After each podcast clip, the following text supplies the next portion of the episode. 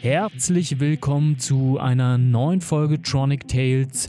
Mein Name ist Georg und wir sprechen heute mit Michael aka Opium Hamm. Ihr kennt ihn vielleicht als Moderator aus den Boiler Room Videos. Darüber, über das CTM Festival, den Krieg in der Ukraine und vieles mehr sprechen wir in der heutigen Sendung.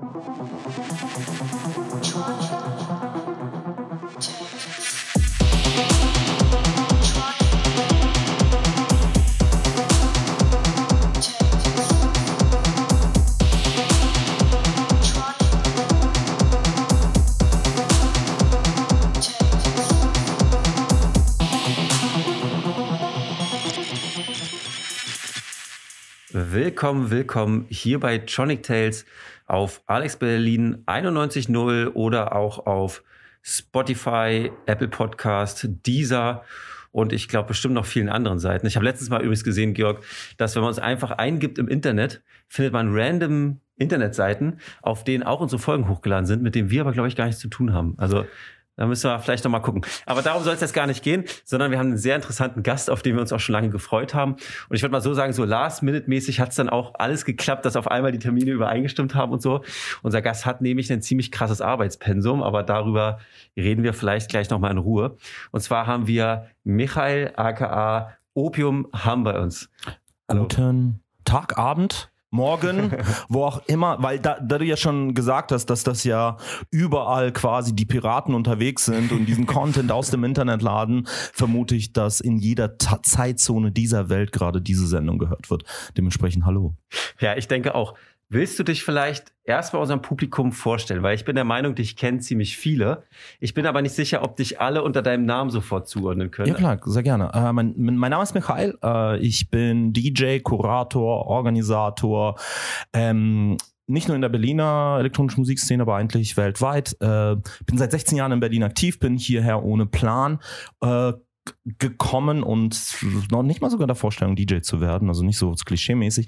Und bin quasi seit über zehn Jahren einer der Kuratoren des CTM-Festivals, das ja jetzt gerade letzte Woche stattgefunden hat. Aber die meisten kennen mich wahrscheinlich äh, von Boiler Room, wo ich ähm, einer der Kuratoren war, einer der Produzenten, aber auch einer der Moderatoren. Das bedeutet, äh, vermutlich jetzt, wenn ihr mal Boiler Room gesehen habt, dann kennt, kennt ihr vermutlich die Stimme. Aber ich mache viele andere Dinge auch und lege auch unter anderem auf als Opium haben.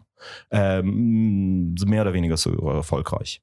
Gleich vorab, gibt es eine Sache, die dir so am meisten Spaß macht, ein Projekt, oder kann man es nicht vergleichen? Äh, also ich sage ja immer, elektronische Musik, da gibt so es so ein Dreieck aus Produzieren, ähm, auflegen und organisieren. Weißt du? Und so, man kann eigentlich auch nur zwei dieser drei Dinge immer gut machen. Deswegen habe ich dann irgendwann beschlossen, ich konzentriere mich auf die Dinge, die ich besonders gut kann, nämlich auflegen und organisieren. Also anderen Leuten helfen, das, was sie gut können, noch besser zu machen. Das macht mir eigentlich am meisten Spaß. Welches dieser Projekte eher schwer, weil sie andere, alle, weißt du, verschiedene Aspekte haben. Das CTM-Festival als, sagen wir mal, nicht institutionelle Kulturinstitution hat einen ganz anderen Fokus, eine ganz andere Art zu arbeiten, eine ganz andere Art zu zu interagieren. Boiler Room war eine komplett andere Herangehensweise. Meine eigenen Projekte sind auch ein bisschen chaotischer, aber also das Organisieren macht mir am meisten Spaß und das Auflegen, ja, geil, grandios. Gibt aber auch viele andere Leute, die genauso gut mhm. darin sind. Wir fangen mal ganz sacht an. Äh, ich habe es ja gerade schon gesagt, wie ist denn eigentlich gerade dein Arbeitspensum? Äh, Weil was man so auf Instagram mitkriegt, läuft gerade ganz schön viel bei dir und du bist gefühlt nur am Arbeiten, zumindest wenn man auf Instagram guckt. Auf jeden Fall, oh Gott, also ich bin keiner, weißt du, so der jetzt auf Instagram so ein Hustle-Culture-Mentality, äh, also gar nicht, absolutes Gegenteil. Äh, ich bin ehrlich gesagt relativ auf Work-Life-Balance. Sorry für die Anglizismen, aber ich, es kommt auch durch den Job, kommt es auch so, dass man auch seit gefühlt zehn Jahren kaum Deutsch spricht, so, als mhm. hauptsächlich wirklich alles international ist. Deswegen schleichen einem äh, solche Wörter in den Sprachgebrauch. Ähm, nee, also ich mache schon echt viel. Einerseits, weil ich relativ hyperaktiv bin, aber andererseits auch, weil ich alles, was ich mache, kollaborativ ist. Das bedeutet, statt, weißt du, irgendein Projekt, so, so Pioneer-mäßig, so ich bin derjenige, der das macht, sondern es ist immer Teamarbeit. Ich bin immer, ihr habt Viele Leute haben natürlich Visibilität auf mich als eins der Teammitglieder, also Projekte wie Refraction Festival oder CTM oder Boiler Room oder, ähm, naja gut, Hyperreal ist mein eigenes Ding, aber ähm, es ist eigentlich kollaborativ. Das bedeutet, ich kann meine wenigen Talente mit vielen Leuten koordinieren und dementsprechend schaffe ich auch viel mehr national und international zu machen. Aber momentan ist relativ viel, viel los, weil CTM war, das war echt intensiv und normalerweise würden wir jetzt drei Monate Pause machen und dann langsam in die Planung einsteigen. Das heißt, wir müssen jetzt direkt wieder in die Planung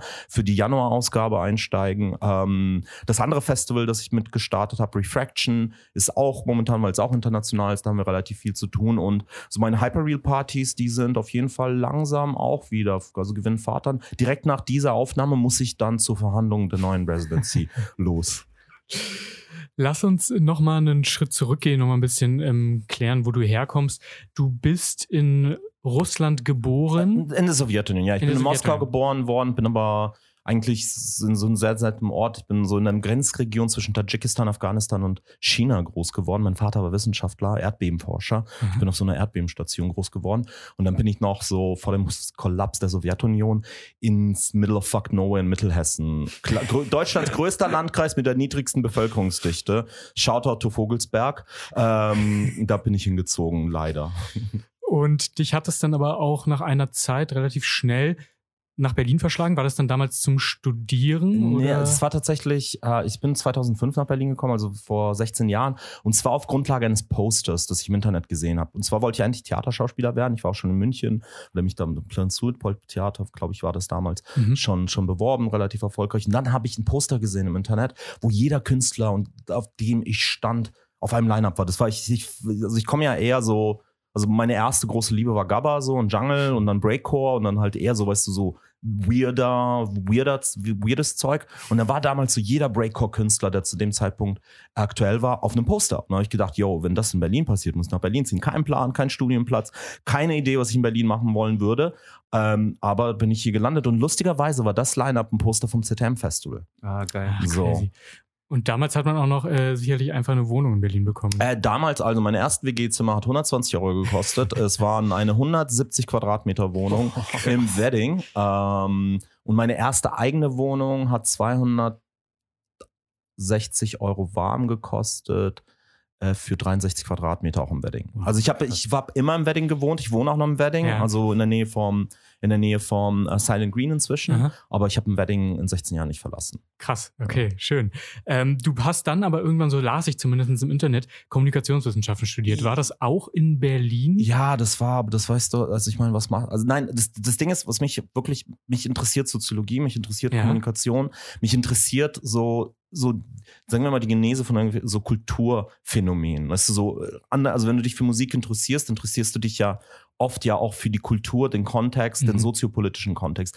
Und äh, so eine analytische Grundlage dafür zu haben, das war der Grund, wieso mich mich Kommunikationswissenschaften interessiert haben. Ich habe mich aber damals auch zu spät, ich war zu spät, um mich an DODK zu bewerben. So, dann bin ich auf so einer FH hier in Ostberlin gelandet. Ja. Und das war, also weißt du, das war auch, ich komme aus so einer Familie, da hat jeder einen Doktortitel, ähm, alles Wissenschaftlerin und Wissenschaftler. Ähm, und dementsprechend war auch so, weißt du, so, irgendwann war auch so meine War Fam- vorausgesetzt. ja, so meine ein Familie war so, ja, ist geil, dass du in Berlin bist, aber mach jetzt mal was. Und außerdem, weißt du, war es damals, also BAföG war auch echt eine gute Art und Weise, sich in Berlin, also du konntest mit 500, mit Höchstsatz BAföG, konntest du wie ein König leben in Berlin. Ja, Wirklich, Ja. Miete 120 Krass. Euro, eine Mate und eine Falafel 2,50 am Tag und der Rest, weißt du, und die Partys haben auch nur 8 Euro gekostet. Ja, also weißt du, man stimmt. konnte schon echt, echt gut leben, so mit 560 Euro auf der Tasche.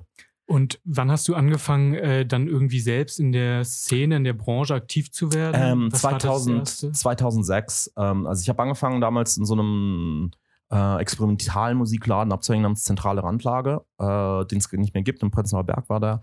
Ähm, und äh, Sennefelder Platz. Mhm. Und äh, dort, weißt du, dann so ein bisschen mitgeholfen. Das, das war so ein Laden, da wurden, haben Dubstep-Partys stattgefunden, aber auch Breakcore, aber auch weirde, so Avantgarde-Musik, weißt du, so jemand isst Glas, das er mit dem Kontaktmikrofon verstärkt, weißt du, so schon auch recht so French, French-Geschichten. Ähm, ein Label namens Staubgold hat da viel, viel veranstaltet. In der Nähe war der beste Plattenladen der Stadt, Dense Records, wo ich später dann auch gearbeitet habe. Dense Records war quasi so der Laden, in dem so alles, was experimentell war und eloquent kuratiert, konnte man kaufen. Also das heißt, so die Japanese Noise Section beim Dense Records größer als die Hausmusikauswahl.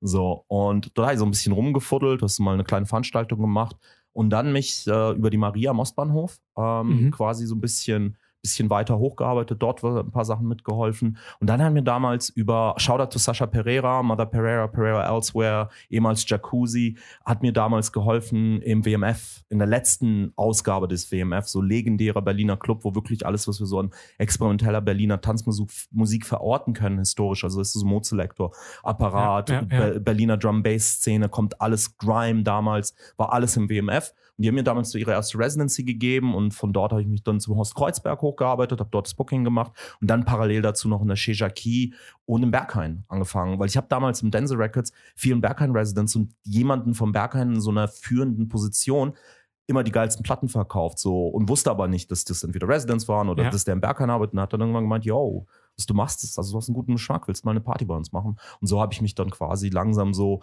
wirklich so hochgearbeitet in einer Art und Weise, die es glaube ich nicht mehr gibt. Ist vom Plattenladen zum Partyveranstalter und dann auch so irgendwie zum Festivalkurator. Also es ist eher so professionalisiertes Fanboy-Tum als jetzt, weißt du, so eine professionelle, ich habe jetzt so Medienmanagement äh, studiert mit Fokus auf Event. Das ist gar nicht. Das ist wirklich nur, nur professionalisiertes Fanboy-Tum. Aber ich finde, eigentlich sollte genau so der Werdegang zu einem Kurator eigentlich sein, finde ich, über einen äh, exquisiten Musikgeschmack, finde ich, oder? Also denke ich mir so, also beziehungsweise vielleicht die Mitte ist immer am besten, aber wenn es jetzt so komplett nur aus dem Business raus ist, finde ich, dann fehlt ja auch irgendwie die Seele, ne? Naja, Irgendwie. klar, aber das muss er natürlich auch verstehen. Also man muss auch eine Sache, die sehr wichtig ist bei Kuration und da ist, weißt du, wo auch die Schwelle von professionellem Fanboy mit gutem Musikgeschmack Mhm. hin zu Kuration, Kulturarbeit. Du musst ja auch natürlich deine eigene Praxis, deinen eigenen, deinen Kulturhorizont, deinen eigenen so Vornamen auch mit kritischer Distanz Mhm. betrachten und auch kompensieren können durch Kollaboration, durch Ändern deiner kuratorischen Praxis. Das bedeutet, nur einen guten Musikgeschmack zu haben, reicht nicht. Du musst wirklich in die Materie hinein. Das bedeutet, Mhm. du musst den soziopolitischen Kontext der Musik kennen, du musst den, die, die, die Historizität der Musik Mhm. zumindest verstehen. Also ich sage nicht, jeder, der sich Kurator nennt, muss wirklich durchdeklinieren können, vom ersten Tape-Delay, das King Tubby zusammengelötet hat, bis hin zu, weißt du, wer im Jahre 84 die erste Technoplatte veröffentlicht. So ist es nicht, aber man muss auf jeden Fall ein relativ, relativ überdurchschnittlich komplexes Verständnis ähm, dieser Historizitäten haben. Und dann, Mhm. dann, dann ja, dann wird es auf jeden Fall interessant.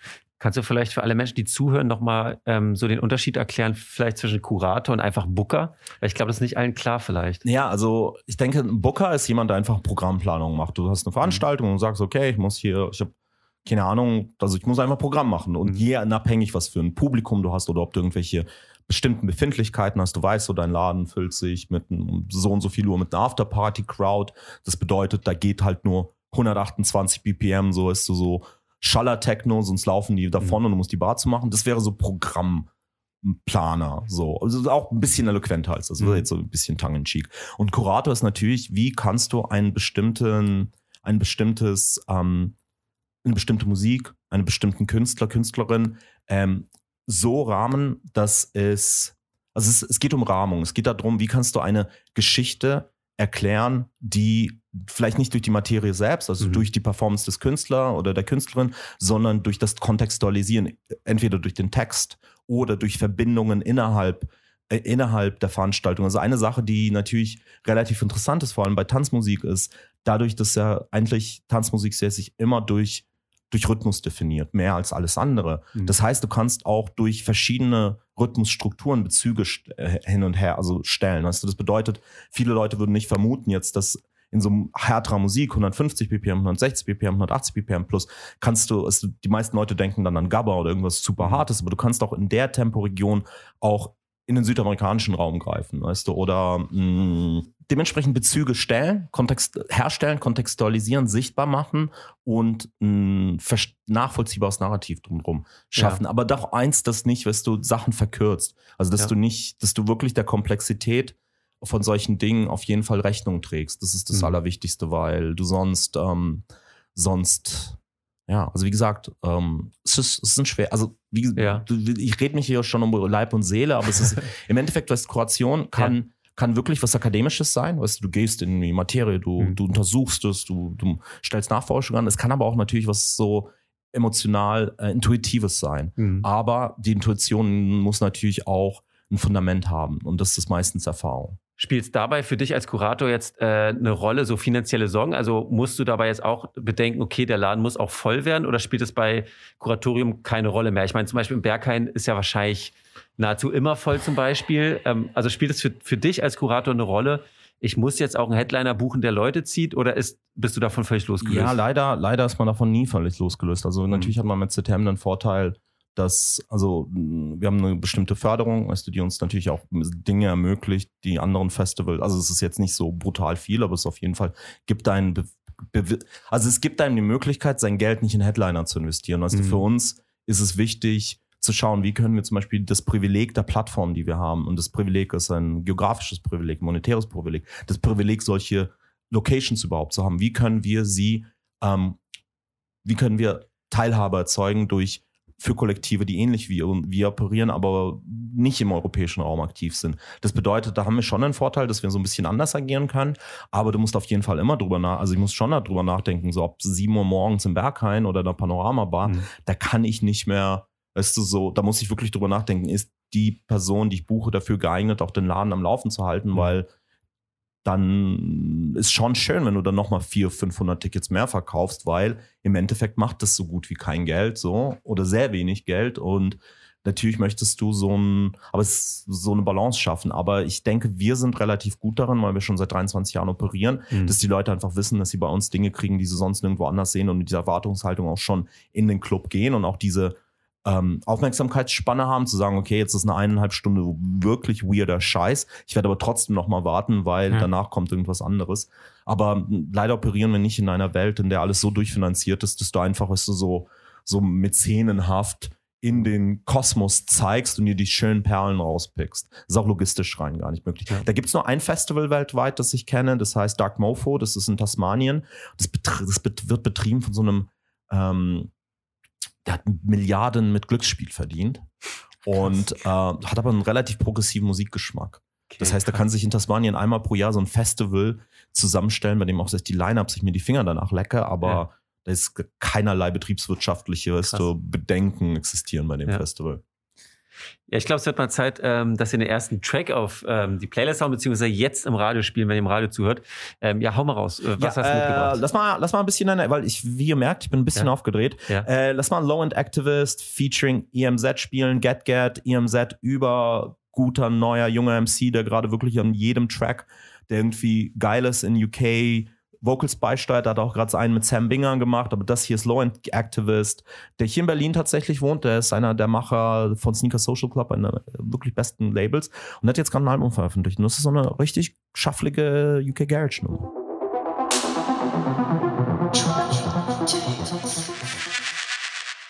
Tronic Tales hört ihr heute zu Gast ist eine Person, wenn wir jetzt einen Video-Livestream wären, würdet ihr alle sagen, ah, den kenne ich doch aus dem Internet, den kenne ich doch da von Boiler Room. Ähm, das höre ich sehr, relativ oft. Ja? Ja, ja, meistens so, so ein bisschen so ein also entweder ist so die Leute so im Vorbeigehen, was, das hast jetzt ja. du einen Freund, hast du jemanden gesehen, den du kennst. meistens kommen sie dann an und fragen so, yo, I know you from somewhere. äh, und dann sagt, oh, you look like the guy from Boiler Room. Und normalerweise sage ich dann immer so, yeah, I hear that very often. und dann sind sie verwirrt und so 50 Prozent der Fälle denken sie, dass sie dann, dass ich damit meine, dass ich das einfach aus Zufall oft höre und lassen mich dann, also nicht in Ruhe, aber weißt du ja, so, ja. das passiert halt und das ist halt schon krass jetzt Post-Pandemie, das ist hier das erste Mal nach nach, äh, also, also jetzt ja so quasi das erste Mal nach zwei Jahren, dass ich auch wieder rausgehe. Und es ist schon krass, so im Berghain oder in den Clubs, da kann man echt schon, also alle fünf Minuten.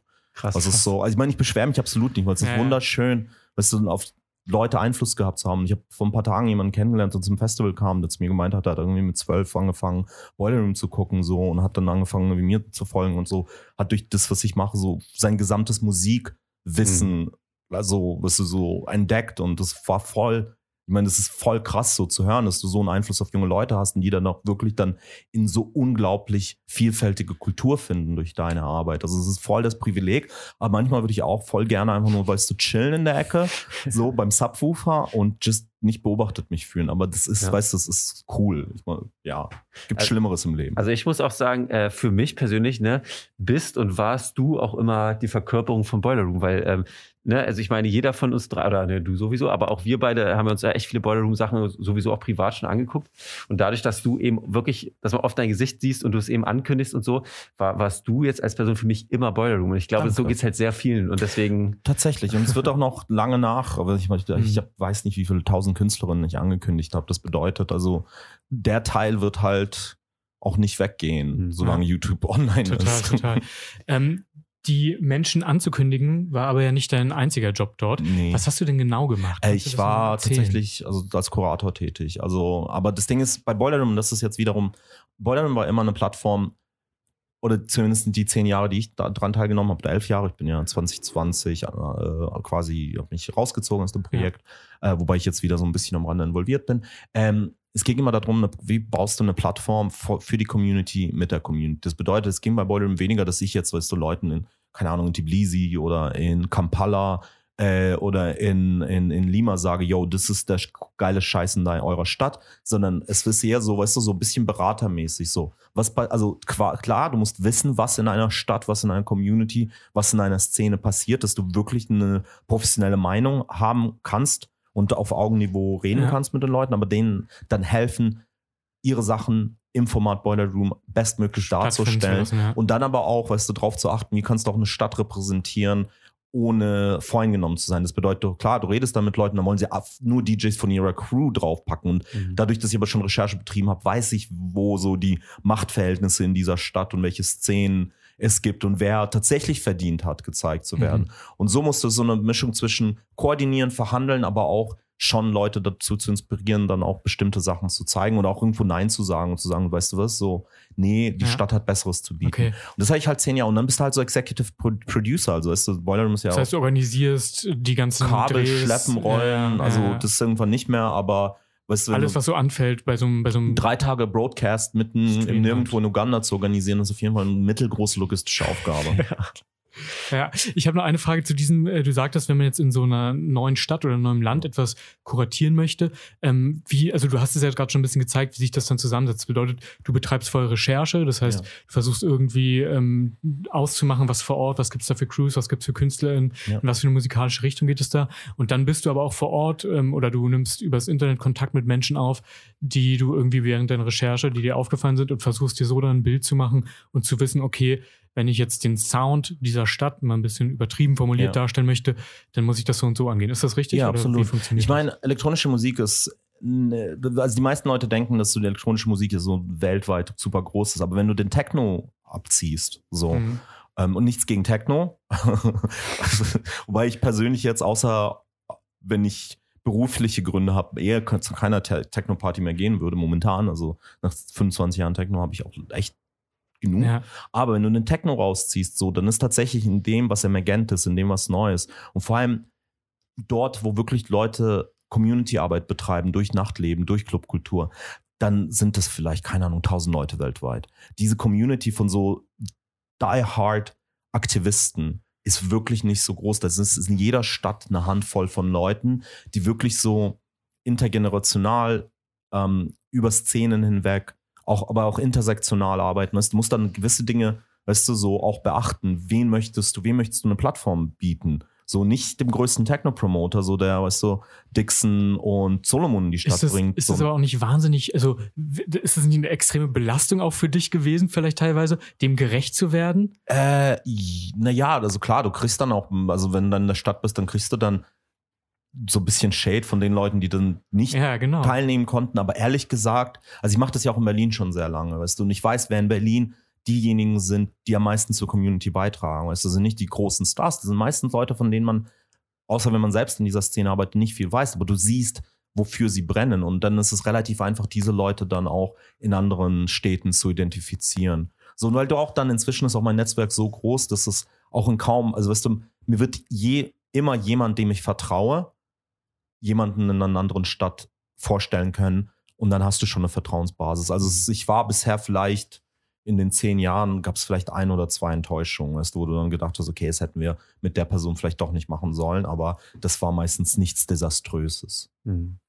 Gibt es auch äh, allgemein Menschen, die einfach ablehnen auf deine Anfrage und sagen, nee, Boiler Room machen wir Ja, ja, klar. Also ich kann nicht Mhm. voll verstehen. Am Anfang war das ja so, waren alle so, ja, pff, eine Kamera in den Club, was soll denn dieser Quatsch? So, aber unser Argument war halt immer, wir wollten ja eigentlich den Zugriff zu Musik demokratisieren. So, weil das Ding ist, klar, es ist schön, wenn man in Berlin wohnt und jedes Wochenende 180 Partys hat, weil man das geologische, also geografische und soziale Privileg hat darauf zugreifen zu können. Aber weißt du, ich bin zum Beispiel ein, Klein, also ich bin so ein Kleinstadtpunk gewesen, der ja auch in Berlin erst in viele Clubs reingekommen ist, als ich dann, weißt du, schon angefangen habe. Weißt du, ich war nicht, ich war auf keine Art und Weise cool, so wenn ich ein bisschen jünger war. Und dann, als du sozialen Status hast, dann warst du auf einmal, weißt du, gut Mhm. genug in die Clubs zu kommen. So, das bedeutet, dass viele der Aktivisten, Leute und jungen Leute, für die die Musik wichtig ist, die wohnen halt in Orten, wo diese Musik niemals hinkommen wird. Und das zu demokratisieren, diesen Zugang, zu sagen, so weißt du, es gibt keine Barriere außer dieser technischen, dass du einen Internetanschluss brauchst. Das war eigentlich die Intention. Deswegen war auch Mhm. diese Kamera auch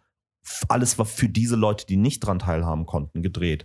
Und das hat dann bei vielen dann Künstlerinnen und Künstlern einen Klick gemacht, dass sie verstanden haben, als sie auf einmal Nachrichten bekommen haben, weißt du, so aus, also ich habe aus den wildesten Orten Nachrichten bekommen von Leuten, die wirklich gemeint haben, das ist unser einziger Zugang zu dieser Kultur, an der wir gerne partizipieren würden, die aber bei uns vor Ort nicht passiert, weil es in dem Land keine Infrastruktur gibt oder weil es, also das ist schon unglaublich wichtig, dieses Partizipative und Demokratisierende. Aber es gibt auch Leute, die es tendenziell generell Mhm. absolut ablehnen und das kann ich auch voll respektieren.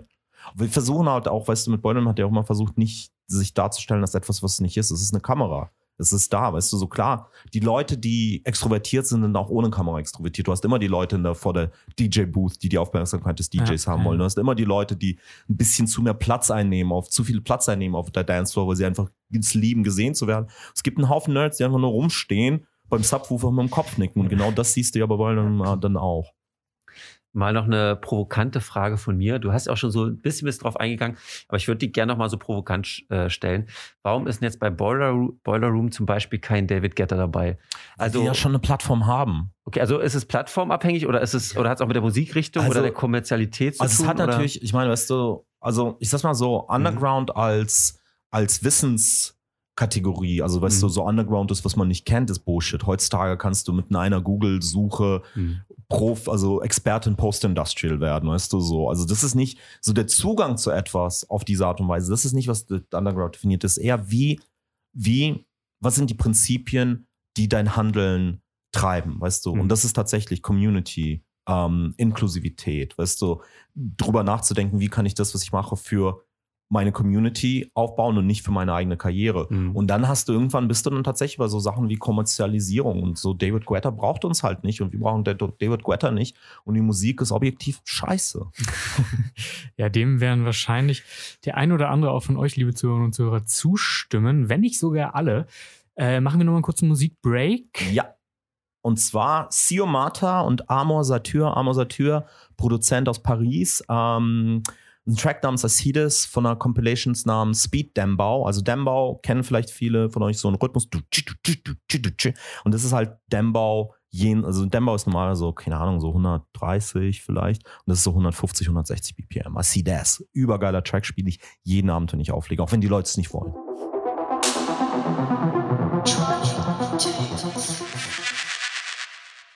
Tronic Tales hört ihr heute und wir sind mitten in einem kleinen Talk über Boiler Room, was da in den letzten zehn Jahren so passiert ist, ähm, wie sich, wie das Selbstverständnis von Boiler Room ist. Und ich habe jetzt hierzu noch eine Frage an dich. Und zwar ähm, würde ich mal wissen, ich weiß jetzt nicht, du sagst ja, du bist jetzt seit einem Jahr nicht mehr so richtig dabei, ob du dazu was sagen Eineinhalb kannst. Jahre, ja. Genau, aber ähm, also das Internet wandelt sich ja logischerweise immer alles, ne, was für Inhalte kon konsumiert werden. Mittlerweile neigen die Leute eher dazu, auch kürzere Inhalte zu konsumieren. Ich habe Waren sie schon immer. ja, aber das hat sich, glaube ich, nochmal, oder aus meiner Eindruck ein bisschen durch TikTok und so verstärkt, auch in der Videobubble. Ähm, ich habe auch schon gesehen, dass ihr dort so ein bisschen, oder das Boiler Room dort ein bisschen unterwegs ist, also Short zu produzieren, zum Beispiel bei YouTube aus äh, alten Inhalten. Äh, weißt du, ob es da Überlegungen gibt, Formate dahingehend anzupassen, eigene Formate zu schaffen also in ich- diese Richtung? Also ich sag's mal so, wenn es wirklich nach den, nach dem Median der Zuschauer, ähm, also weißt du, so, also nach dem Durchschnitt, was so Zuschauer verbringen mit Content gehen würde, dann wäre kein DJ-Set länger als elf Minuten. Okay. So, weißt du, so, also das ist, muss man leider, also wirklich nur ein Bruchteil des Publikums hört sich, hört sich die Sets bis zum Ende an, aber macht es trotzdem aus Prinzip. Weißt, du könntest sagen, okay, wir, in einer Stunde zehn DJs, dann haben wir genug Content für die nächsten zwei Tage. Aber nee, du machst das aus Prinzip, weil du ja auch dem Medium DJ-Set ähm, Tribut zollen willst. Was mhm. dein DJ-Set ist normalerweise eine Stunde, ist sogar auch nur darin auch, also was eine Stunde ist schon verflucht fucking kurz. Das ist ja eher, in UK ist ja der Grund, wieso die Sets alle so kurz sind, weil meistens die Clubnächte nicht so lang sind, weil die Clubs in vielen britischen Städten um bis zwei Uhr nachts auch schon haben können. Ja. Das heißt, du musst in fünf Stunden, vier Stunden musst du zehn DJs durchs Line-Up prügeln. So.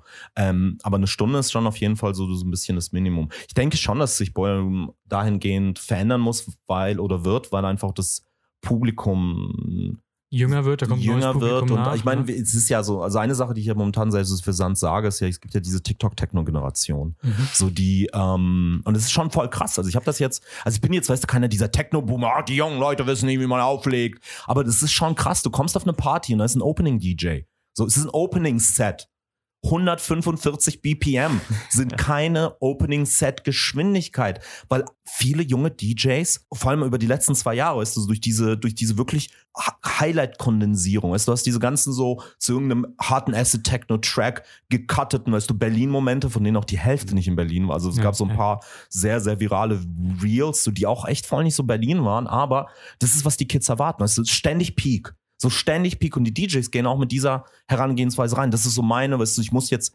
das darstellen, weißt du, was ich versuche darzustellen und keine Subtilität links und rechts davon. Während, weißt du, wenn ich jemanden buche für ein Opening-Set, kannst du auch gerne eine Stunde Ambient und Dub spielen, so. So 145 ist, auch wenn später 140 passiert, ist nicht deine, ist nicht da, also, ähm, das Publikum verändert sich, die Jugendlichen verändern sich und TikTok leider hat einen unglaublich großen Einfluss darauf gehabt. Ja, wo du gerade von dem Einfluss äh, sprichst und dann auch, äh, dass die halt äh, viel Peak-Time-Techno und so, sozusagen erwarten. Ähm, allgemein, was hast du für ein Gefühl, in welche Richtung sich Techno entwickelt? Weil ich finde, gerade in Berlin sieht man schon eine deutliche Entwicklung, so wo wir angefangen haben zu hören vor oh, lass mich lügen, 16 Jahren, 15, 14 Jahren oder so. Da hatte ich das Gefühl, da war noch so viel minimaler, monotoner ja, klar, Minimal war noch. Jetzt wird es gerade sehr indus, äh, industriell und ähm, schneller und härter. Zwischenzeitlich hatte man, fand ich, auch so viel so Drumcode-Techno, der sehr beliebt war. Jetzt habe ich das Gefühl, ich weiß nicht, ob es stimmt, äh, es kippt langsam alles wieder in die Trance-Richtung so ein bisschen. Ähm, Beobachtest du auch sowas? Ja, Hast du da auch irgendwie ein Gefühl, dass in eine bestimmte Richtung Also geht, ich sag, wenn die Pandemie nicht passiert wäre, wäre Psytrance wiedergekommen, ganz groß. Ähm, ich kann dir garantieren, dass Psytrance wieder, also psychedelischer, härter, mhm. schneller, salonfähiger werden wird.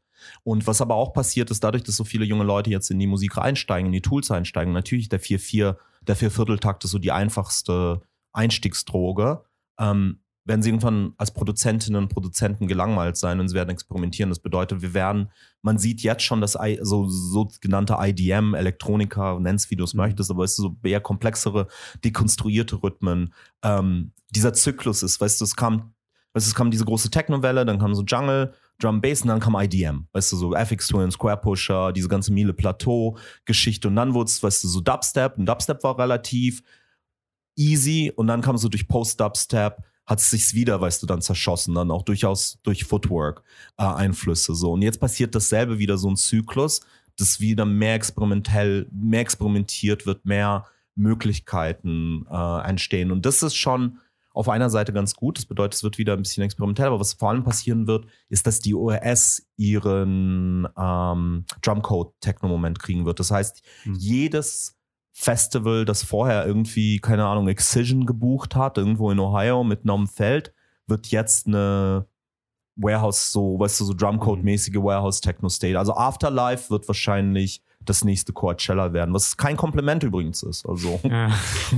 Ah, okay, aber sehr interessant auf jeden Fall. Also das werden wir jetzt auch mehr erleben. Und aber was halt vor allem in Berlin, was ich auch beobachte, ist auch, weil das ist ja, die Zugangsschwellen sind absolut auch für DJs gesunken. So, das bedeutet, du merkst, dass die DJ-Sets eklektischer werden, aber auch kulturell eklektischer. Das wie, bedeutet, wie meinst du das, die Zugangsschwellen? Also, also du meinst, dass, dass ich auflegen muss, ist heute einfacher als vor 20 Jahren? Es ist viel einfacher auch ein viel breiteres Spektrum an Musik zu entdecken, so, weil Internetkultur, Internet, Soundcloud-Kultur einfach wesentlich zugänglicher es gemacht hat und wir auch jetzt auch in Berlin inzwischen auch eine viel vielfältigere Szene aus DJs haben, die auch wirklich du auch inzwischen mal auch Musik aus anderen Regionen außer mit Zentraleuropa hören kannst zu einer Zeitpunkt im Club, an dem, weißt du, so der Laden voll ist und nicht nur so in irgendeinem, in, in einer Hinterhofkaschemme, so. Und das ist halt auch das Schöne, dass sich mehr möglich ist im Club. Das bedeutet, es Mhm. diversifiziert sich und es wird schwerer sein, so wirklich Trends, Trends auszumachen, aber ich bin 100% sicher, dass Psytrance massivst wiederkommen wird.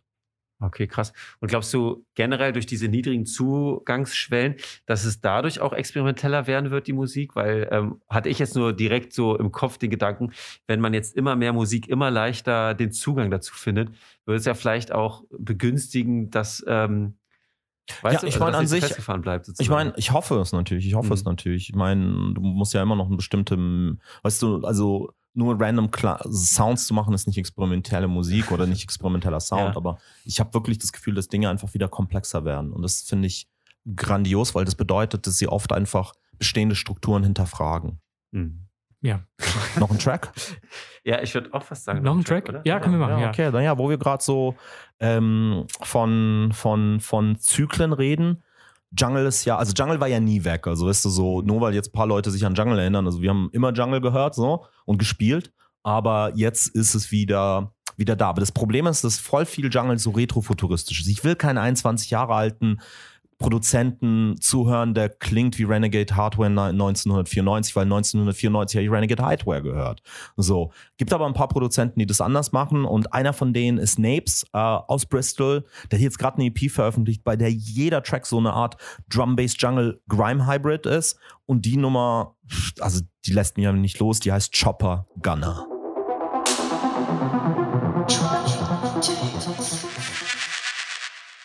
So, da sind wir wieder. Ihr hört immer noch Tronic Tales, immer noch auf Alex Berlin 91.0 oder auf Spotify, Apple Podcast, Deezer.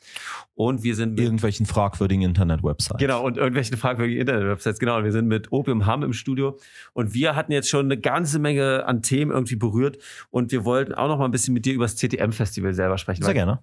Das, während wir auflegen, ähm, kommst du ja mehr oder weniger äh, Gerade aufgewacht. Während wir hier quatschen sozusagen, kommst du ja gerade mehr oder weniger direkt vom CTM-Festival. Was ging denn so die letzten Tage ab? Also CTM ist ja kurz für Constantly Too Much ähm, und Cheap Tickets Mostly. Ähm, aber auf jeden Fall, also es war, es war ein relativ kleines Festival. Wir haben es ja in zwei Teile geteilt wegen der Pandemie. Im Januar hatten wir den ersten Teil, das waren die Ausstellungen, die Performances. Es gab so ein, ein Konzertteil, aber der war relativ klein. Und der zweite Teil war wirklich so, gib ihm. so, wirklich viel, viel im Club verbracht. Ähm, es war gefühlt eine der besseren Ausgaben, aus seinem Grund, weil das Publikum gefühlt 15 Jahre jünger war als sonst. Das hat zu allem zum Grund, weil wenig internationales Publikum da, weil unser internationales Publikum ist sehr viele Profes so professionelle, Hm. weißt du, so Festivalmacherinnen, Clubleute, die dann CTM so als erstes Festival des Jahres nutzen für Inspiration. Die sind natürlich jetzt alle selber busy oder mitten in der Produktion, das heißt, sie waren nicht da. Und dann hast du dann natürlich das ganze junge Publikum, das jetzt zwei Jahre in der Pandemie zu Hause gesessen hat, die auch vielleicht vorher zu jung waren für CTM und jetzt auch vor allem mal zum Festival wollen. Und die ausgehungert sind. ja, und das war schon echt voll nice, weil ich habe so ein bisschen qualitative Umfrage gemacht, so einfach so hippe junge Leute gefragt, hey, wieso bist du hier? Wegen Berghain oder ZTM? Die meisten haben dann tatsächlich dann auch gesagt, wegen ZTM. So, und die hast du dann auch so durchs ganze Festival gesehen. Äh, das war echt grandios und auch einfach wieder, wie gesagt, dieses, dieses auf seine so prinzipientreue und sehr radikale Art und Weise ein so Festival durchzuziehen, ist sehr einzigartig. Mhm. Weil das Ding ist also, so ein Festival heutzutage zu machen, ist fast unmöglich, weil wir einfach so diskursiv sind, weil wir einfach so viel kontextualisieren, weil wir viele Dinge aus Prinzip machen. Nicht, weil sie Crowdpleaser sind, sondern weil sie einfach gezeigt werden müssen, ihrer absoluten Extrem, also weißt du, so das Extreme gehört und das Unbequeme gehört einfach auch zu der Musik und du musst die Leute herausfordern können. Und wir kriegen das Jahr für Jahr echt hin. Mhm. Und dieses Festival wollten wir auch so ein bisschen, weißt du, so diesem Ambient, diesem, dem Ambient der letzten zwei Jahre so einen Mittelfinger zeigen. Es gab Mhm. in jedem Club gab es entweder eine Moshpit oder Crowdsurfing. Okay. Im RSO, Nice. im Berghain, sogar im Heimathafen Neukölln. So, und auch in, ähm, im Schwutz. Also es ging darum, weißt du, Kontakt war unser Thema und natürlich war es auch so ein bisschen tongue in cheek, aber weil wir haben ja diesen Kontakt verloren in der Pandemie Ja. natürlich, weil es einfach gefährlich war. Aber jetzt war es auch echt äh, notwendig, mal wieder sich aneinander zu schubbern, verschweißt. Mhm. Kannst du vielleicht nochmal ganz kurz äh, erklären, was das TTM-Festival überhaupt ist und was das für, was du gerade meinst, für Momente, die man jetzt vielleicht, Ah. was das macht, nur dass, dass wir alle Ja, ja, Zuhörer klar. nochmal ins Boot holen. Also das CTM-Festival ist, äh, besteht seit 23 Jahren in Berlin. Es ist ein Festival für Kunst, die Kunstformen, die aus dem Club entwachsen sind. Ist egal, ob das jetzt äh, visuelle Kunst ist, also was ja früher so Visuals waren, wie der VJ so im Club, oder neue Formen der Tanzmusik oder experimentelle Musik. Und das Ganze in ihrer gesamten interkulturellen Bandbreite, aber auch historische Rahmung. Das bedeutet, ein CTM-Festival kann wirklich von Kassettenmusik der 60er Jahre zu dem heißesten jungen DJ, den wirklich erst seit drei Monaten überhaupt Leute auf dem Schirm haben und noch niemand auf dem Schirm hat, in der Panorama-Bar äh, gehen. Wir benutzen normalerweise 15 bis 20 Venues, viele der Clubs, die ihr kennt. Wir sind einer der wenigen Veranstalter, die im Berghain was machen können. Wir machen im RSO, im Schwutz.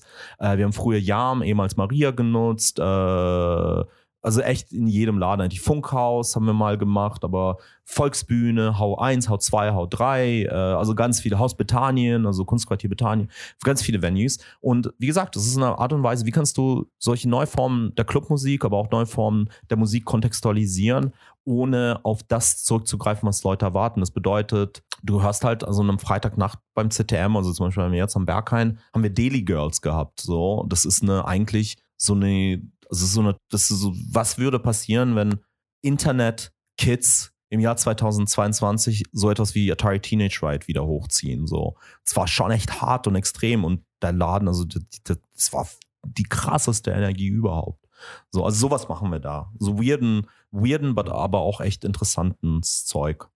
Ja, und es findet normalerweise immer im Januar statt. Letzte Wochenende, letzte Woche vom Januar in die erste Woche vom Februar, zehn Tage. Und dieses Jahr, wie gesagt, haben wir mal eine Sommerausgabe gehabt. Und das Ärgerliche war, wir haben einmal im Festival eine Open-Air-Bühne und dann fällt die Temperatur bei 20 Grad. Es soll nicht sein. Nein, das war aber echt ärgerlich, weil wir hatten auch diese Bühne dann extra auch so konzipiert. Wir haben viele unserer ukrainischen Freunde eingeladen, Mhm. weil wir dachten so, jo, das wird voll nice, so, es, es wird warm sein, es, es geht in den Tag hinein, es wird voll der Hände in die Luft Moment. Und im Endeffekt war es auch relativ viel los auf der Bühne, aber alle waren echt kalt. Ähm, und beim CDM-Festival bist du da auch rein Kurator oder übernimmst du da auch andere? ähm, ich bin da rein kuratorisch tätig. Also das Mhm. bedeutet so Programmplanung, also du wählst Programm aus, du, und das ist relativ viel Arbeit und dann gibst du aber die Logistik ab ins Produktionsteam. Damit habe ich dann zum Glück nichts mehr zu tun. Hm, Also wir haben ja unglaublich, CTM ist auch ein relativ kleines Team, das heißt, wir haben eine unglaublich gute Produktionscrew, hm. die auch sehr, sehr involviert sind. Also das ist, wie gesagt, CTM ist auch echt ein, ist ein Gruppenerfolg. Okay, das heißt aber, du bist auch generell sehr viel als Kurator unterwegs, so wie sich das jetzt im Ja. Gespräch schon kristallisiert. Ja, ja. Das ist so, ich sag mal, neben Auflegen so dein, dein Das ist Hauptwerk mein- oder? Momentan mein Hauptwerk. Also momentan arbeite ich tatsächlich, das darf man ja kaum noch heutzutage, also noch. Also inzwischen, weil ich habe so festgestellt, die Leute haben inzwischen verstanden, dass da mehr dran ist. Ich arbeite tatsächlich im Bereich von Web3 und NFT momentan. Mhm. Das ist auch schon seit 2020, weil es nämlich relativ, also viele Leute missverstehen absolut, worum es bei diesen Technologien geht. Mhm. Aber so das letzte Jahr war aufgrund sehr offensichtlicher Dinge, es war auch echt unmöglich, das zu erwähnen, weil dann haben Leute dir sofort Vorwürfe gemacht. Ähm, das bedeutet, ich arbeite, also das Kuratieren bezahlt momentan nicht meine Miete. Du bist, Verstehe. du hast gerade angesprochen, die bei der NFT-Firma bist du, das habe ich gelesen, der Head of Culture. Äh, ja, ist das noch aktuell? Ich mache inzwischen, also ich mache dann so alles, was, was, also ich bin so ein bisschen so Hans Dampf in allen Gassen. Ich kümmere mich tatsächlich hauptsächlich darum, wie kann, weil es ist ein Infrastrukturunternehmen, also wir bauen, bauen Open Source Technologie. So, und die Frage ist, wie kann diese Technologie, wie machst du sie relevant für künstlerische Praxis, für soziale Praxis? Was sind so die soziopolitischen äh, Implikationen dieser Technologie? Und das so zu verhandeln zwischen, zwischen Künstlerinnen und Künstlern und Nutzerinnen und Nutzern und denjenigen, die diese Technologie bauen, unsere, unser, Sta- also unser Team, das ist so meine Aufgabe, so eher Narra Narration. und, und was genau macht die, macht die Technologie dann? Ähm, also es wäre natürlich relativ, also äh, muss dir vorstellen, und die Firma, für die ich arbeite, Sora, wir machen quasi eine Art HTTP auf Speed. Also es ist ein Protokoll, es ist ein Open Source Protokoll, Ja, ja. Von, das von jedem, jeder frei genutzt werden kann. Das ist aber als Protokoll hat das einfach eine unglaubliche Menge an Funktionen, weil also im Internet ganz, ganz, ganz- also ganz, ganz, ganz einfach erklärt, weißt du, bisher war das Internet so strukturiert, dass du ein relativ dünnes Protokolllayer hattest, also HTTP ist einfach nur dafür da, um Daten von Punkt A nach Punkt B zu über tragen. Und du hast deinen App-Layer. Das bedeutet man, okay, meine Daten liegen in der App und werden über HTTP übertragen. So. Was wo du jetzt mit diesen Web3-Technologien, vor allem das wir machen, ist, dass du dieses Protokoll-Layer wesentlich dichter machst. Das heißt, viele Funktionen, die normalerweise von Apps monetarisiert werden, was ja im Endeffekt was Facebook gemacht hat, so, äh, legst du ins Protokoll selbst. Das bedeutet, die sind egalitär für jeden und jede nutzbar. Das bedeutet, es ist kein Wettbewerbsvorteil mehr, bestimmte Operationen im Internet in einer App abzulegen, sondern wenn sie für alle zugänglich sind. Mhm. Und dann ist das interessant, wenn es vor allem Monetarisierungs, also Monetarisierung quasi Open Source ist, dann wird es wesentlich interessanter, weil dann haben solche Konglomerate keinen Wettbewerbsvorteil mehr, weil sie Daten monetarisieren können. Es ist ein bisschen komplexer als das, mhm. aber ähm, es wird unterschätzt, weil die meisten Leute denken, dieses Web3 NFT-Ding ist nur so, sich gegenseitig JPEGs zu verkaufen. Das ist aber voll nicht der Fall. Sonst würde ich mich auch damit nicht beschäftigen. So. Ja. Krass. Wie, wie ist denn alleine, ich sag mal, der Sprung jetzt von, du machst ganz viel Musik und kuratierst und bist, mhm. ich sag mal, ja auch ein wichtiger Mensch, würde ich jetzt einfach mal sagen. Danke. Aber finde ich wirklich, was so Musikeinflüsse auch angeht und so. Äh, wie kommt man denn von dieser Welt in die NFT-Welt? Also wo ist da die, die Brücke? Also wie, bist, ähm, wie, ist das, wie kommt das zusammen sozusagen? Das ist relativ einfach. Und zwar die Pandemie in 2020 hat gezeigt, dass der größte Teil der Ökosysteme, in denen wir uns als Kulturschaffende mhm. bewegen, also entweder als Künstlerinnen und Künstler oder diejenigen, die mit Künstlerinnen und Künstlern arbeiten, mhm.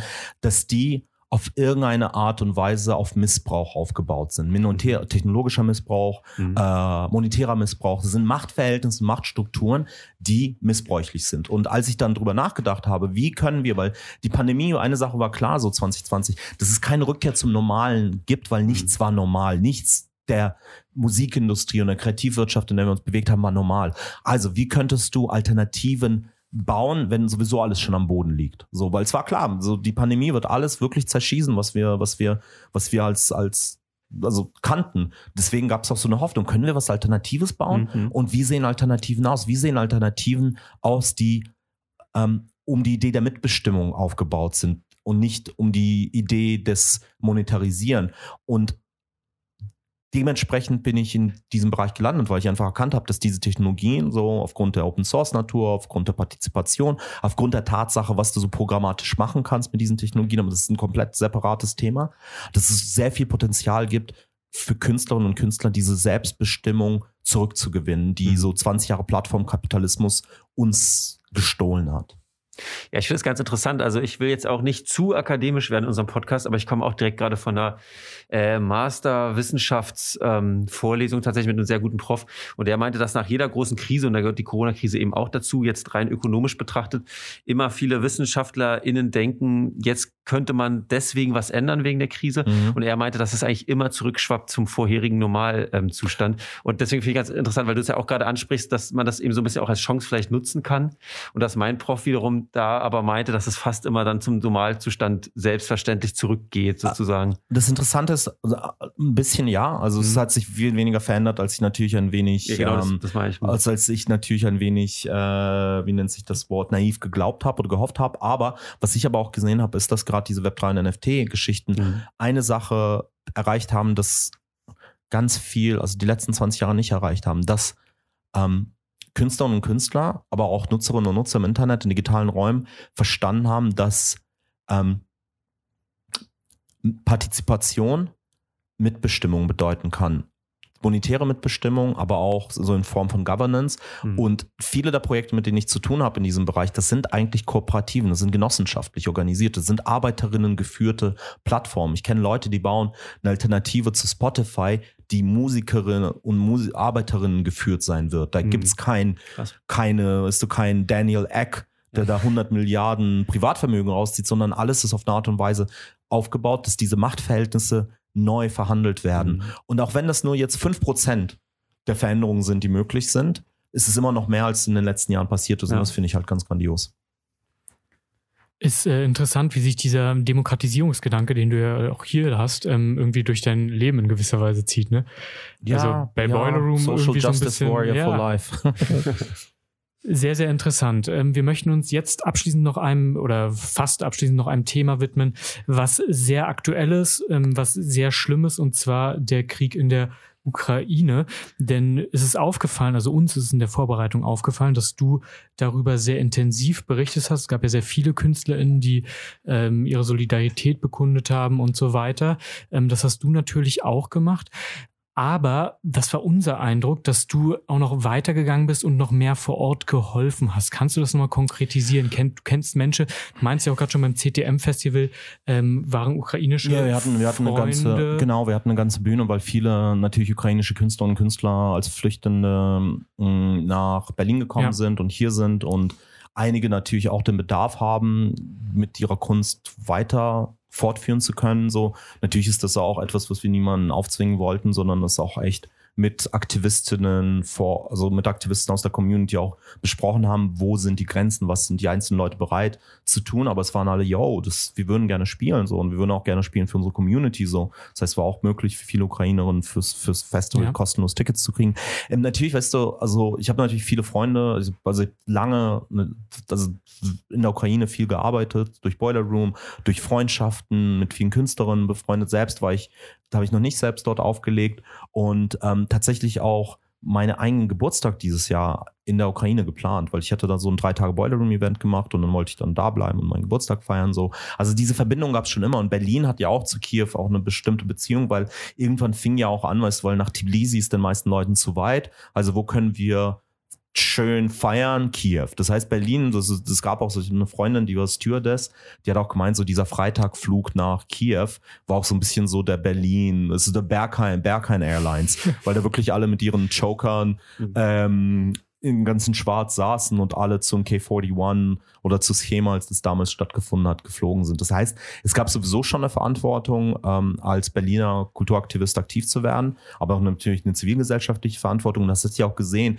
sofort zu Anfang, als der Krieg angefangen hat, waren es ja nicht die NGOs, die an die Grenze gefahren sind. Das sind, keine Ahnung, das waren hier Nene Hatun, also Nene H. und DJ Spit und ihre Freunde Mhm. sind an die Grenze gefahren oder andere Aktivistinnen. Und ich habe dann durch durch bisschen andere Sachen, ähm, was die meisten Leute halt noch nicht wissen, die Ukraine ist einer der wichtigsten Studienorte für viele afrikanische Medizin, Architektur und Pharmakologie-Studentinnen.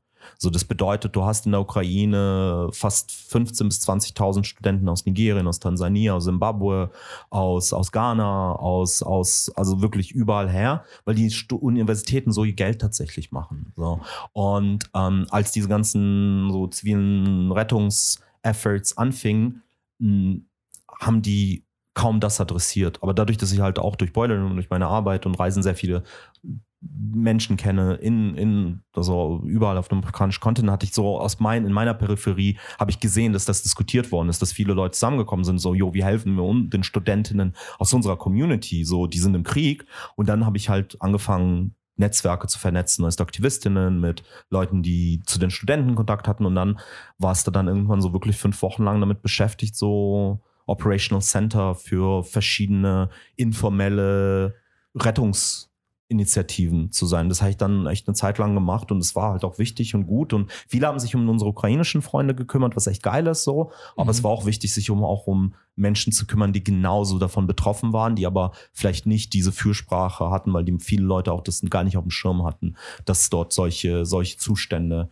ähm, bestehen. Und die Arbeit findet auch tatsächlich noch statt, weil viele dieser Flüchtenden dann auch das Problem haben, dass sie jetzt nicht denselben Status wie ukrainische Flüchtende in Mhm. Deutschland genießen, so und zum Teil in die Länder zurückkehren müssen, in die sie eigentlich nicht zurückkehren wollen, weil sie gerne ein Studium fortsetzen wollen würden, aber ihnen so das europäische Studiengesetz auch nicht erlaubt, das Studium fortzusetzen. Also die Situation ist immer noch, oder sie sind zum Teil auch in irgendwelchen Flüchtlingscamps gelandet, auch wenn sie Mhm. dort nicht sein sollten. Also das ist noch relativ viel zu tun. Aber das wird ja auch, das ist ja alles so, das ist ja leider, wird uns noch lange begleiten, diese Situation. Ja, ich finde das auch krass. Also, falls es jemand nicht mitbekommen hat von den Menschen, die zuhören, es war ja eben auch teilweise, dass sie in Polen gar nicht erst reingelassen wurden Ja, ja. über die Grenze, ne? Ähm, Es war, also es war, Also, man kann viel relativ, eigentlich. der strukturelle Rassismus ja, hat sich, hat sich, hat, was, also Europa hat dann tatsächlich auf jede Art und Weise gezeigt, wie, wie eigentlich, wie unglaublich rassistisch dieses System, diese, also auch Grenzen an sich sind. Ja, ja. Also Grenzen an sich sind rassistisch so, aber das hat Mhm. sich noch, noch krasser gezeigt.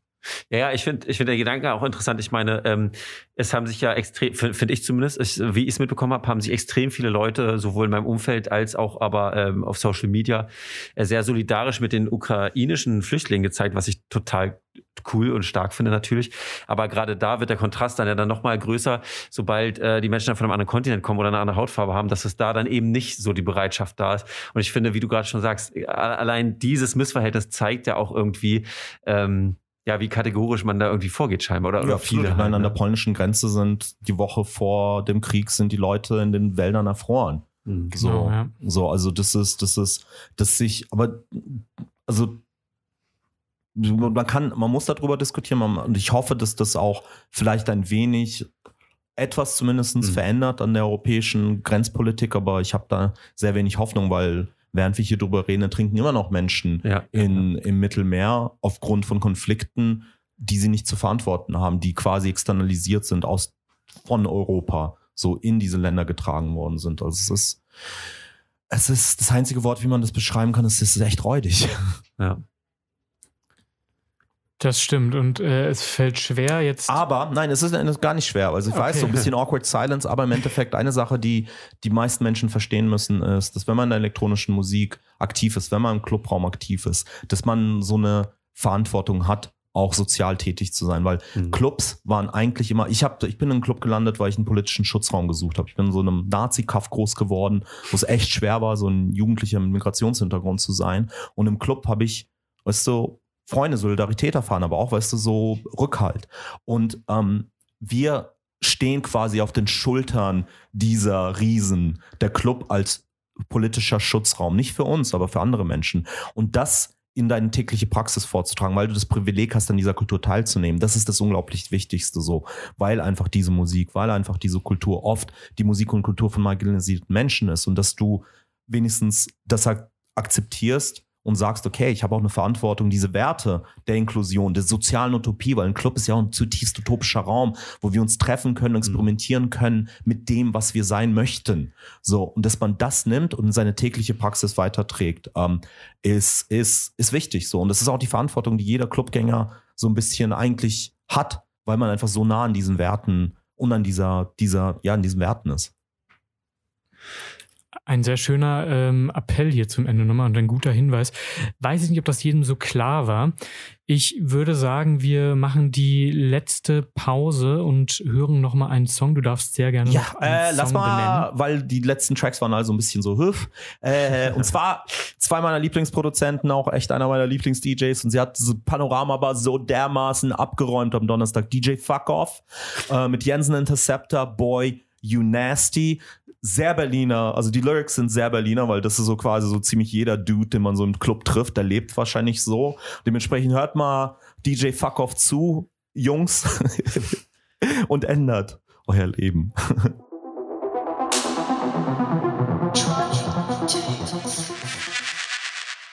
Wir neigen uns langsam schon, schon wieder leider dem Ende unserer Sendung entgegen. Und ähm, ja, ihr wisst hoffentlich, was jetzt kommt. Und zwar nach den ganzen, jetzt zuletzt auch etwas schwereren Themen kommen, Jetzt kommt der leichte leicht. Abschluss, Ach. genau. Und zwar schnelle und lockere Fragen, um dich einfach ein bisschen besser vielleicht kennenzulernen. Und du haust einfach raus, was dir dazu einfällt. Ähm, Okay. Genau. Ich würde einfach mal ganz entspannt anfangen. Das leckerste Gericht. Oh, shit. Das leckerste Gericht. Also ich habe in letzter Zeit so eine Obsession mit einer karamellisierten Zwiebel-Pastasoße. Boah. Das klingt Die richtig, ist richtig lecker. gut. Die ist brutalst gut. Ich lebe seit 16 Jahren vegan. Also dementsprechend das koche ich sehr viel und gerade habe ich diese Obsession. Ich bin kein Pasta-Veganer, aber ja. Das klingt wirklich. Rezept bitte per DM anfragen. Was ist dein Lieblingsgeräusch? Uh, ähm, Subbass unter 50 Hertz. Eine Sünde von dir. Ähm, ich kann den Mund nicht halten, wenn ich sollte. Verrat uns ähm, mal bitte einen Ort, der für dich irgendwie eine Magie hat, ein magischer Ort für dich. Gibt es sowas, mit dem du irgendwas verbindest? Ich meine, das ist ja voll die tacky Answer, aber äh, der Club, weißt du, so dieser einfach, der Club als, also ich finde, weißt ich gehe seitdem ich 15 Jahre alt bin in Clubs und ich kriege letztens, hat mich jemand gefragt, yo, du bist 39, wie kannst du das immer noch machen? Ich so, ich kriege einfach nicht. Wenn du nicht Menschen magst, dann kannst du nicht mehr in den Club gehen. Also der Club ist Magie für mich. Wie gelingt es dir immer up to date zu bleiben? Also du musst ja als Kurator und so immer gut, also hast du Tage, an denen du nur zum Beispiel Musik konsumierst oder ja, so? Ja, ich versuche jeden Freitag, jeden Freitag seit mehreren Jahren alle Neuveröffentlichungen und alle Promos zu checken, die ich schicke. Aber ich bin auch konstant in meinem Recherchemodus. Also bedeutet, um, ich sag mal so, um das Niveau halten zu können, das ich halte, musst du pro Woche zehn Stunden in Recherche investieren. Also ich komme nicht in allen Wochen hin, weil gerade so Vollzeitjob, aber in einer guten Woche zehn Stunden mindestens nur Musik hören, aber neue Musik hören. Ich sag nicht, dass ich sitze da jetzt nicht und höre Fleetwood Mac. Zehn Stunden pro Woche wirklich dich mit Musik aktiv auseinandersetzen. Das ist ein Vollzeitjob. Spotify, gut oder schlecht? Äh, der absolute Teufel. Ich bin kein, ich habe kein, also ich habe meinen Spotify-Account tatsächlich auch gelöscht.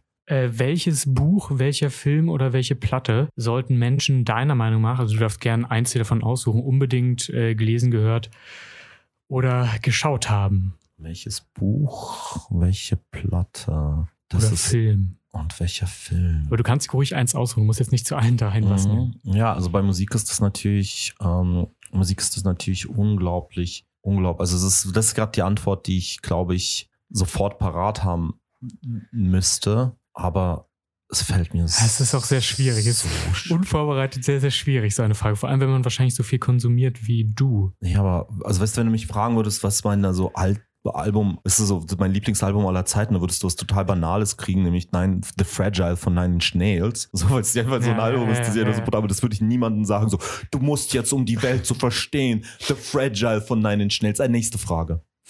Ich, ich habe eine. Ähm, wie ist es von einer tadschikisch-afghanischen, chinesischen Erdbebenstation nach Hessen zu ziehen als ähm, junger Mensch, der auch noch in Moskau geboren ist? Traumatisierend, weil ähm, das war nicht nur der Deutschlands größte Landkreis mit der niedrigsten Bevölkerungsdichte, das hatte auch drei vom Verfassungsschutz beobachtete Skinhead-Organisationen. Ich hatte meine erste Todesdrohung, bevor ich meine deutsche Staatsbürgerschaft hatte. Einer der Gründe, wieso ich so antifaschistisch aktiv bin, seitdem ich, also wirklich seitdem ich keine Ahnung elf Jahre alt bin, ist, weil ich auch keine Wahl hatte. Mhm. Was sind Momente, wenn du an deine Zeit äh, bei Boiler Room zurückdenkst, die dir sofort ins Gedächtnis kommen? Ähm, natürlich, natürlich Ankle Pants. Das werde ich niemals vergessen. Einer der schönsten Momente, weil auch echt alle so waren, so, wie, was machst du da? Und dann danach war es einfach unser viralster Moment aller mhm. Zeiten, wo ich einfach so, wo war, ich weiß, ich weiß, was ich mache. So, hört auf mich zu kritisieren. Ähm, nee, aber tatsächlich einer der krassen Momente war, als ich das erste Mal beim Nege Nege war in Uganda, so und einfach zu sehen, wie so die, und das, das ist jetzt nicht kitsch, weil ich reduziere jetzt nicht den afrikanischen Kontinent zu einer Sache, weil es sind immer noch 52 verschiedene Länder. Aber tatsächlich als größte Plattform für afrikanische elektronische Musik ist das Festival dann auch zu sehen, wie das auf einmal von der ganzen Welt wahrgenommen wird und die Energie, die dadurch entstanden ist, das war so mit einer der dankbarsten Erfahrungen. Auch weil während du dann auf dem Boiler Room Dance Floor stehst und über dir hüpfen dann tatsächlich so kleine Affen durch die Bäume und bist so, yo, wie krass ist das denn? Das, das mache ich, das mache ich jetzt gerade so. Das ist, das ist meine Arbeit. Ich werde bezahlt, um hier zu sein. Sehr schlecht, aber ich werde bezahlt. Also gönnt euch auf jeden Fall Boiler Room mit Ankle Pants auch, wollte ich nochmal sagen, für jeden, der es nicht kennt, das ist wirklich großartig. Meine, willst du noch was sagen dazu? Ja, ich meine, Ankle Pants, das ist halt krass ist, der Junge, der arbeitet normalerweise, der ist ja so Ingenieur für animatronische, so weißt du, so, er hat so die Gesichter gebaut bei Where the Wild Things Are. Aha. Weißt du, der macht so Animat Animatronik und hat halt beschlossen, sein Privatvergnügen ist halt dieses Monstrum. Und die Musik ist halt auch echt gut. Der kann, ja. der weiß, was er macht. Ähm, deine sehr akademische Familie, wie du betont hast, wo ja. gefühlt alle Doktortitel haben, sind die jetzt zufrieden mit deiner Karriere oder sagen die immer noch, ey, mach mal was? Meine Mutter war schon mehrmals mit mir in Berghain im, beim Boiler Room. Meine Schwester tatsächlich war einmal bei Boiler Room und ist nach zehn Minuten gegangen, hat mir ein SMS geschrieben und geschrieben, ähm, du solltest für, eine, für ein Schweizer Tunnelunternehmen arbeiten, weil dann ist das, äh, die Lautstärke und die Temperatur ähnlich, aber du wirst sicherlich besser bezahlt. Okay. Gibt es irgendwas, was niemand von dir wissen sollte? Wie ich ja vorhin schon gesagt habe, ich versuche meine Karriere versucht immer so aufzubauen, dass ich mich nicht entschuldigen oder schämen muss. Aber habe ich eine dunkle Vergangenheit, die ich nicht bereit wäre. Die du jetzt hier natürlich erzählst, warum auch nicht? Ja, also ich würde nicht unbedingt, ja, nicht unbedingt euch, euch Fotos zeigen aus meiner, aus meiner Zeit, als ich noch so ein Kleinstadt-Punk-Grufti war. Okay. Ähm, ja, also die Frage bei den ganzen Sachen, die du machst, hast du überhaupt ein Privatleben? Ähm, ich bin tatsächlich ein sehr privater Mensch. Äh, nee, ich, ich bin, also das, das Ding ist halt so, Musik ist, wenn du dich dein Leben drauf eingeschossen hast, dann gibt es keine, das ist ja das Gefährliche daran. Weißt du, so, wo ist Spaß, wo ist Arbeit? Ähm, wo ich das natürlich versuche zu kompensieren, ist zum Beispiel, ich trinke nicht und habe noch nie Drogen genommen, einfach Mhm. weil ich immer, damit ich auch einfach mal von der Körperlichkeit fühle, wo es dann einfach vorbei ist. Weißt du, wo muss ich mich rausziehen? Weil das ist halt, was dann viele Leute im Nachtleben und in der Kultur, in der Musik dann, weißt du, da wird getrunken, da wird äh, Drogen konsumiert und dann bist du mit 35 hast du einen Hörsturz und Mhm. einen Nervenzusammenbruch. Also da so diese Work-Life-Balance, das kriege ich schon auf jeden Fall hin. Aber es ist halt auch so gut. Musik verändert sich ständig, weißt du, Mhm. es sind neue Leute, es ist interessant. Warum sollte man es nicht 20 Stunden am Tag machen? Aber wegen Hörsturz äh, hast du dann auch ähm, Ohrstöpsel im Immer Club? Gehörschutz. Ja. Mhm. Immer Gehörschutz verwenden, weil die Lautstärken, die zum Teil in manchen der Clubs gefahren werden in Berlin, also ich habe in einem Club da äh, vor ein paar Wochen habe ich dann so das, das, das, das Ding gesehen und 116 Dezibel ist halt sech, sechs time, sechsmal lauter als gesetzlich erlaubt. Weißt du, so, das ist schon ziemlich krass. 116 Dezibel, das ist eine, das ist eine, das ist eine Turbine. Ja. Was liebst du an der Szene und was hast du jetzt so in gefühlt zwei Ähm, Sätzen? ich liebe an der Szene, dass es so viel Platz gibt, so viel Akzeptanz dafür gibt, sich aus, selbst ausdrücken, wertfrei ausdrücken zu können. Was ich an der Szene hasse, ist der immer steigende Konservatismus, weil elektronische Musik inzwischen so alt ist, dass du auch viele ältere weiße Männer mit Meinungen hast, von denen sie annehmen, dass sie Bestand haben. So. Also so Techno-Boomer, das finde ich am schlimmsten. Ich würde vorschlagen, wir kommen äh, langsam zum Ende. Du wirst gleich noch den letzten Song vorstellen. Ich habe noch eine ähm, abschließende Frage. Und zwar, welche Frage hätten, die wir, hätten wir dir heute während des Interviews stellen müssen, was wir nicht gemacht haben? Obwohl mein nächster DJ-Gig ist. Aber das ist auch die, die perfekte Plattform, finde ich, ist am Ende. Du hättest jetzt Das die Chance, das noch zu, das noch, das Ja, noch zu, zu also kommunizieren. das Ding ist, der nächste Berliner Gig, den verhandle ich noch. Ich werde, also ich sag's mal so, wenn mal irgendjemand hier hört, äh, der eine Veranstaltung macht, ich spiele, egal ob das deine Bar Mitzvah ist oder eine Gabba-Party, ich bespiele alles ähm, für wenig Geld, weil es geht wirklich darum, was ist so, was, was, was, was, was machst du versus wie viel kannst du mir zahlen. Das ist auch der Grund, wieso meine DJ-Gigs meistens an relativ obskuren Orten stattfinden, weil ich echt für, gerne für junge Veranstalter spiele, für die ich der erste internationale Künstler bin, weil ich selbst weiß, wie hart es für mich damals war, irgend, von irgendjemandem Aufmerksamkeit zu bekommen ähm, und meistens dann daran gescheitert, dass ich kein Geld hatte oder BAföG gerade bekommen hatte und das dann da investiert hatte. Dementsprechend also bitte schreibt mir, ich spiele sehr gerne, solange ihr nicht möchtet, dass ich Techno spiele, weil das mache ich ungerne. Kann ich, aber mache ich immer nicht gerne. Vielen, vielen Dank für deinen Besuch. Vielen Dank an euch für die Einladung. Es war äh, sehr, sehr schön und du darfst jetzt zum Ende noch den letzten Song bitte. Ja, und zwar äh, auch eine überkrass. Also wir haben ja gerade so ein bisschen über Dubstep geredet und Dubstep ist inzwischen wieder hochaktuell, aber es verwurstet auch. Also UK ist sowieso so mein, also UK war immer am allerwichtigsten für mich. So Bristol vor allem ist halt das Genre, musikalische Shangri-La für mich. Und Swamp 81 ist ein Label, das immer so sehr geile Sachen, also sehr geil kombiniert. So, was ist jetzt so gerade so der modernste Sound, redu modernste reduzierte Sound, aber immer noch mit diesem Afterglow von des Dubstep-Kontinuums. Und das ist eine EP, die ist jetzt gerade rausgekommen von Big Carney. Der Track heißt Arrow, super minimalistisch, super rough. Aber wenn man das auf einer guten Anlage hört, dann kann man nur so ein Bassface machen. Perfekt. Vielen, vielen Dank für deinen Besuch. Wir hören den Track jetzt. Ähm, liebe Zuhörerinnen und Zuhörer, vielen Dank an euch fürs Zuhören. Macht's gut, bleibt gesund und wir hören uns in zwei Wochen wieder. Tschüss. Ciao. Peace out.